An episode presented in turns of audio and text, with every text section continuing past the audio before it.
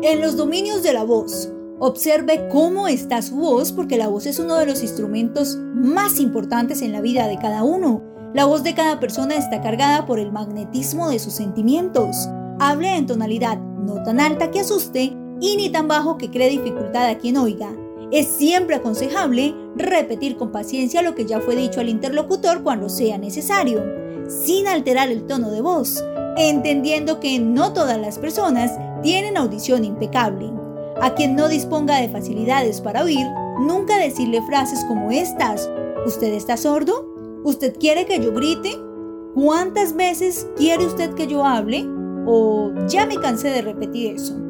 La voz descontrolada por la cólera, en el fondo, es una agresión. Y la agresión jamás convence.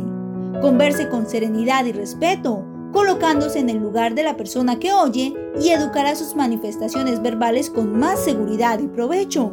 En cualquier telefonema, recuerde que en el otro lado del hilo está alguien que necesita de su calma, a fin de mantener la tranquilidad. Del libro Señal Verde, psicografiado por Chico Javier, y dictado por el espíritu André Luis.